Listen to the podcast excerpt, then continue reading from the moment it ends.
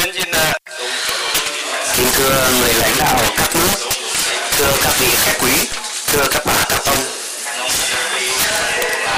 Nhân dịp lễ khai mạc trọng thể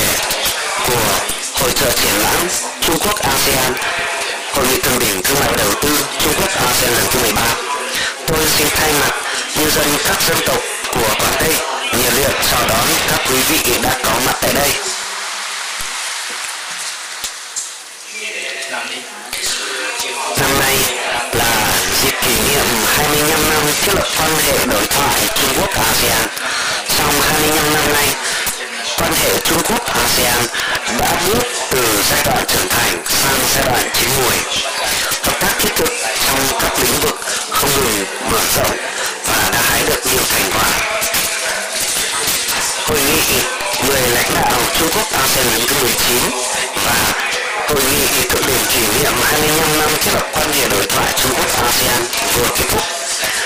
đã phát đưa ra nguyện vọng đối với sự phát triển ngày càng toàn diện, sâu sắc của quan hệ hai bên, đã tạo ra động lực mới cho việc xây dựng cộng đồng chung vận mệnh Trung Quốc ASEAN, đồng thời cũng đã mang lại sứ mệnh mới cho hội trợ và hội thượng đỉnh. Hội trợ lần này xoay quanh chủ đề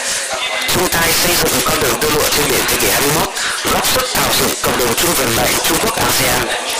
bám sát nhu cầu phát triển nâng cấp của khu vực dịch tự do Trung Quốc ASEAN, nhấn mạnh hiệu quả thực tế và hợp tác năng lực sản xuất quốc tế, giúp sức tạo dựng hội trợ triển lãm Trung Quốc ASEAN xanh, lành mạnh, trí tuệ, hài hòa. Bắt đầu sử dụng trung tâm triển lãm mới thể hiện một mặt mới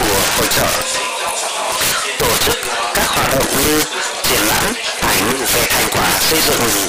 khu vực tự do Trung Quốc ASEAN đã thể hiện đầy đủ những thành quả trong 25 năm nay tổ chức 34 diễn đàn về cảng thông tin hợp tác nông sản xuất chuyển giao công nghệ vân vân thúc đẩy cơ chế hóa các diễn đàn nổi tiếng nâng cao nội hàm của hội trợ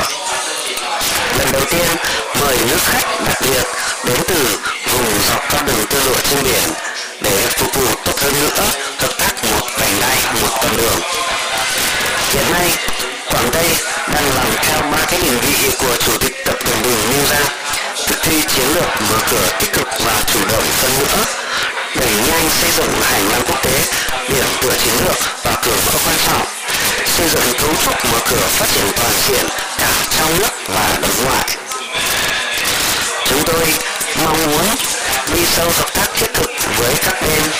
cùng nhau xây dựng con đường tơ lụa trên biển, xây dựng cộng đồng chung vận mệnh phát triển, mở ra tương lai cùng phát triển và cùng phồn vinh. Xin chúc hội trợ triển lãm và hội nghị thượng đỉnh thành công tốt đẹp. Xin cảm ơn.